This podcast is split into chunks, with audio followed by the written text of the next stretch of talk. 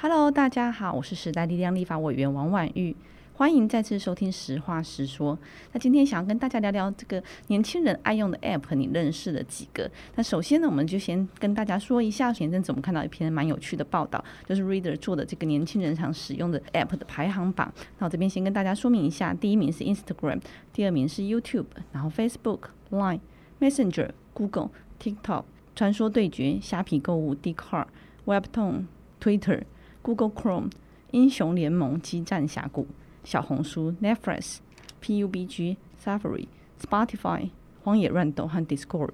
这上面是前二十个的排行榜。那不知道大家听过几个？那首先我们今天会跟大家介绍一下，我们今天邀请的来宾就是这个 Reader 团队的香云。香云跟大家自我介绍一下吧。嗨，大家好，我是这篇报道的记者，也是 Reader 资料记者湘云。那 Reader 呢，主要是台湾主要在做数据新闻跟开放资料的一个团队。过去我们关心过像外送员权益，或是转型正义资料库，以及像前阵子我们做了一个武汉肺炎的谣言大集锦，它是怎么样在网络上传播的。那也获得了二零二一 SOPA 亚洲卓越新闻奖的肯定。如果没有看过的听众朋友，也可以上网去看一下。嗯，Reader 其实做了蛮多蛮好的报道，然后也蛮深入或是蛮有趣的。首先想请教一下祥云，为什么 Reader 这次会想做这个年轻人爱用的排行榜呢？嗯，这其实是有一个故事，就是一开始时，我们前阵子有另外一名同仁，他在关心说年轻人使用中国流行语的趋势，我们就取得了 Dcard 上的语料资料，然后去分析，其中有一个我们很搞不不懂。的名词是冰棒 Zenly，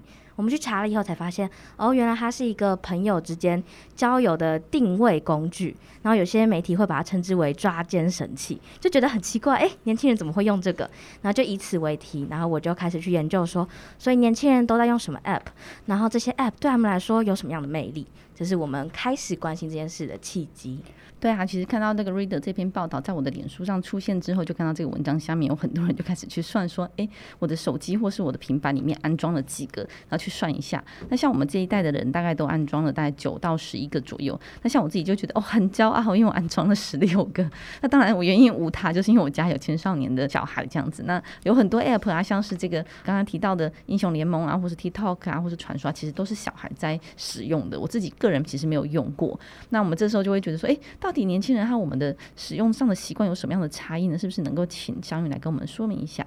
嗯，其实我们过去比较可以认知到的一个转移是从 Facebook 到 Instagram 上。那其实对于年轻人来说，我们可以回想过去有一句话叫做“好像老人采用 FB，然后年轻人都用 IG”。这件事情是我们过去有观察到。那比较有趣的是，是因为 Instagram 上面的以图像为主，或者是现实动态那短短十五秒的影片，大家就很想知道说，哎，你当下发生了什么事情？我看了你的现实动态，就有种与你同在的感觉。这个趋势其实在我们这次调查的二十几个甚至更多的年轻人热门 App 里面也有看到，他们会喜欢 TikTok 上面可能短短十五秒或者一分钟的影片，那里面就有很有趣的剧情，或是呃很漂亮很帅的人在跳舞唱歌，那他们隔天就可以拿到学校跟同学说，哎，你昨天有看到那是那支舞吗？对啊，他跳超好的这种，然后是像小红书上面，他会去上面看呃奶茶要怎么煮啊，或是我出游的时候我可以带什么样的配件，我可以怎么做穿搭，这其实是一种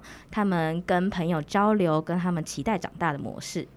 嗯，我觉得香云的分析其实蛮贴近我自己跟这些青少年、青少女相处的经验。那像我的孩子，他一开始就是在大概在高年级的时候，其实那时候很流行抖音，他们就会一直不停的拍影片。那他跟我说，我说哇，抖音有多好用，因为他拍完之后可以很快速的就加上音乐，然后加上他的特效，加上他的转场等等的部分，所以他觉得很好用。那他也是一直邀请我说，能不能来加入抖音来看他们的在流行的东西，甚至是他一些觉得好玩、有趣的东西。那我自己是觉得，呃，我们这一代对于网络的使用和他们其实有。非常大的差异，因为我们都说他们是这个网络原住民，就是一生下来就处在这个网络的世界当中，非常习惯使用网络、使用三 C。那但是我自己呢，因为前阵子有看到关于抖音可能有这个中国 App 的治安的疑虑的情况下，我不是很愿意来注册这个账号。但是我也会透过这个机会跟他讲说，为什么妈妈不想申请抖音的账号？因为我会担心，因为我的手机是工作上使用的。所以上面有很多的资料，然后很多的资讯。再加上我自己从事政治工作，所以我觉得对治安的风险会更加的谨慎，所以我不会来使用抖音，但是我会愿意来跟他用他的账号来看看他的分享和他的内容，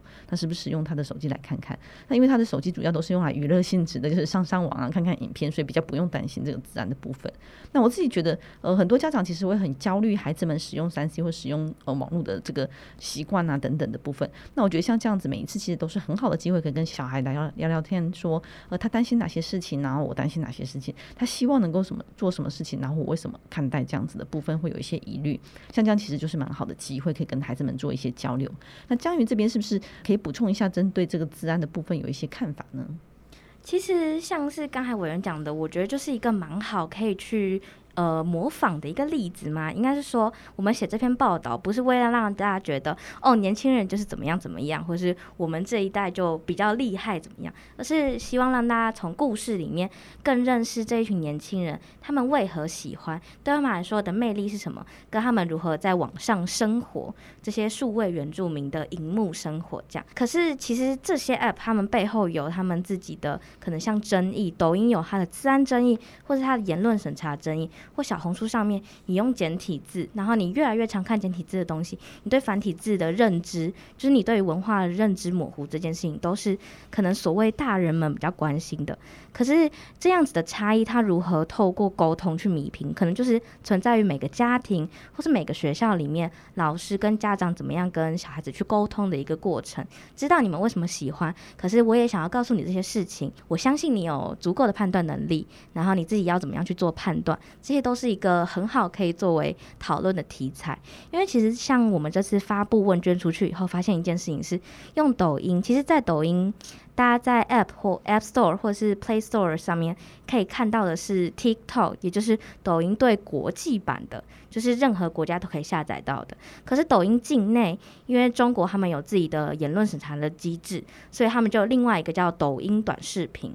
然后这个只有在中国境内可以下载到，可是我们发现很意外的，Reader 调查了这些台湾的学生，有很多却说，哦，他是用抖音挂号中国版、抖音录版，或直接用简体字写说我是用抖音短视频。这些他们为什么会特别可能要跨 VPN 去下载中国的东西？那这个就会有更大更大的治安疑虑，以及为什么这个东西契机是什么？那他们为什么会喜欢这件事情？跟这件事情有没有人去关注他们？家长有没有注意到这样的现象？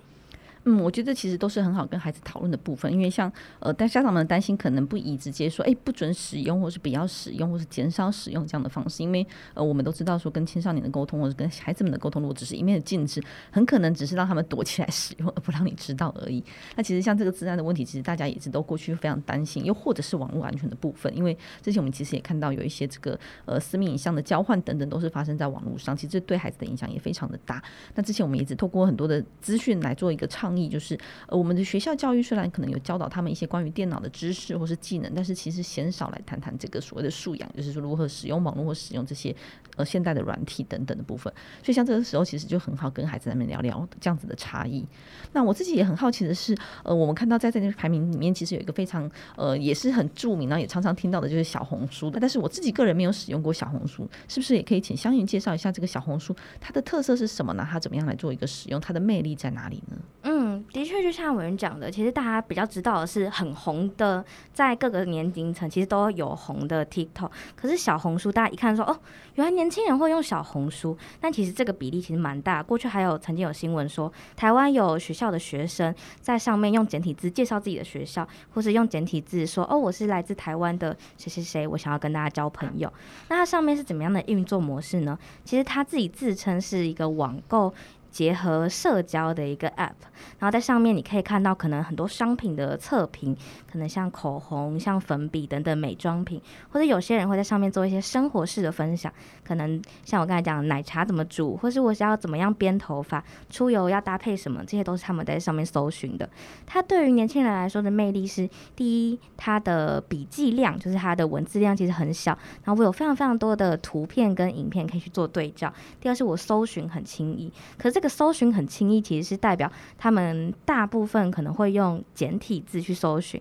就用输入法的反转简的方式去搜寻，然后在上面看很大量的内容。这其实是小红书的魅力，以及它背后有可能所代表的争议。嗯，我们看到这个，在这篇文章当中，其实有比较这个大学生和国高中职生的比较，说明看到说小红书其实在年轻人的部分，就是年龄越低的部分排行其实是越高的，在国高中生的部分，大约是在第六名的排名，其实非常前面。但是呢，第一名仍然都会是这个 Instagram。那我自己过去其实没有这么习惯使用 Instagram，因为我自己觉得，诶，脸书其实是在我这个时代比较常使用的，但 Instagram 之后我就觉得，哇，这资讯量短到一个我不知道我要看什么的情况。当初其实为了能够跟年轻族群有一些交流，所以才安装了这个软体，来申请了这个账号。但是就会看到说，哎，大家的资讯量真的是非常的快速。然后 Instagram 上面其实呃很需要是一个漂亮的照片。那我应该听起来就是小红书应该有这样的特色，就是需要一些资讯量有一些些，然后但是照片啊或是使用界面必须要非常的轻易的这样子的情况来做一个处理。那也想请教一下说，呃，在这样子的情况下，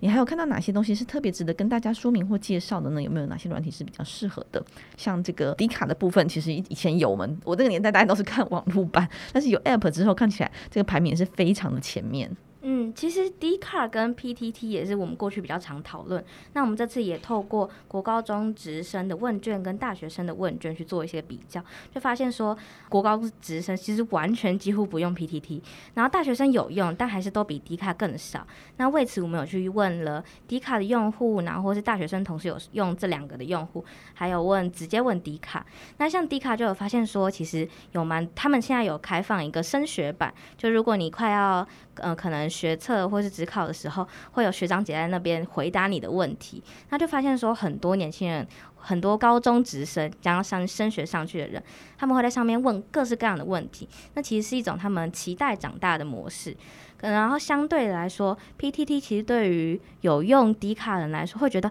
PTT 好像大家讨论都很严肃，我好像要讲话讲得很认真，不然我可能就会被 judge，可能我就会被否定。那个距离感其实对年轻人来说是不太敢踏入的，所以他们更喜欢在迪卡上面发言，更喜欢在迪卡上面做日常的分享，而不是那种很精致的部落格式的文章发布在上面。所以，我刚刚其实蛮惊讶，听到说哇，迪卡原来还有在更往前发展到这个跟升学有关的类似这样子的协助和讨论。其实，我想这个东西就是 App 的使用，其实不只受到年龄的影响，我觉得跟这个 App 有没有与时俱进，以及说时代不同的情况下有没有能够符合潮流，其实都有很大的差别。那像我自己的使用经验，其实也有随着疫情的发展而有所不同。像我们过去可能比较多的都是使用这个呃线上银行啊，然后 Uber 啊这样子的很生活上的使用必须的东西，然后所以。App 的使用其实已经算蛮多的，但是呢，随着这个疫情啊，因为现在都是 work from home 的情况下，我自己在家里就发现，哎，我自己使用 App 的有很大的变化。比如说，我可能一早起来，我就会先打开这个 Uber Eat，然后开始，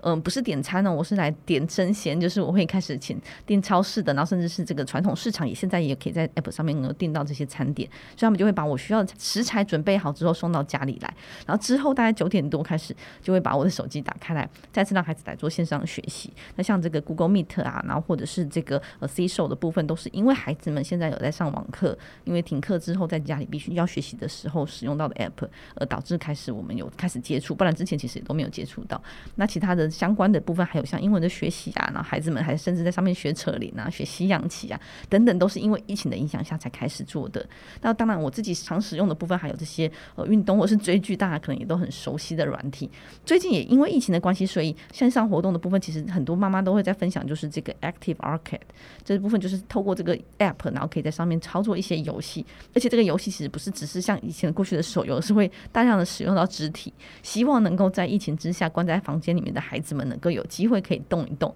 然后早一点 睡觉，其实是很多爸妈的需求。那不知道香云有没有在这部分有不同的使用经验，或是在疫情之下有没有什么样的调整呢？我自己觉得，呃，大家在疫情期间的感受都是，我一整天起来，我可能就是开始滑手机。我用手机，像委员刚才是用手机，可能采买食材，用手机给小朋友上网课，这些都是过去我们其实没有想象。我们过去大部分时间还是哦去公司上班，去学校上课。可是大部分现在我们都生活在这个 app 上。其实我觉得比较有趣的事情是，大家可以透过这段时间，可能跟家人在家庭里面的相处，然后去了解说，哦，原来你。在什么什么时间点你会用这个，就你有更多的时间去观察说彼此用 App 的习惯。可能我很喜欢看 Netflix，可能你很喜欢看漫画，那我们就可以互相交流，或是知道说你为什么会喜欢看这个，或是你为什么选择使用这样的平台。它其实对于可能你资讯来源的扩充，或者是彼此对于 App 的认识，都有很好的一个进展空间，一个推进的模式。所以那个 app 的使用，其实就是在我们的生活当中非常深刻的置入了里面。对，那尤其是我觉得也很感谢 app，就是说在有很多人开发这样很良好的 app，所以其实，在防疫在家的情况下，大家其实生活上可能没有受到太多的影响，又或者是能够透过 app 能够调剂一下自己的生活。那我觉得像我自己长期关心儿少的时候，其实我觉得这就是很好的机会来跟大家聊一聊，因为刚才提到说，不管是治安的问题啊，或者是长期使用手机的问题等等的部分，我觉得都是很好的机会，透过这样长时间跟小孩相处，在家里相处的时间内，我们可以互相观察，然后互相聊聊这个部分。那这也是我们之后会继续致力的部分，就是如何能够来关注青少年的使用三 C、使用网络的情况，又同时避免掉造成更多的影响。所以我觉得，呃，这部分其实都是蛮好的议题，可以跟孩子们聊聊。那呃，如果各位有听到或是有知道有哪些良好的 App，或是很适合推荐给大家使用的 App，也欢迎来跟我们做一个互动，拿来分享给我们做指导。那今天这一集就录到这边，谢谢大家的收听，谢谢大家，谢谢大家。拜拜。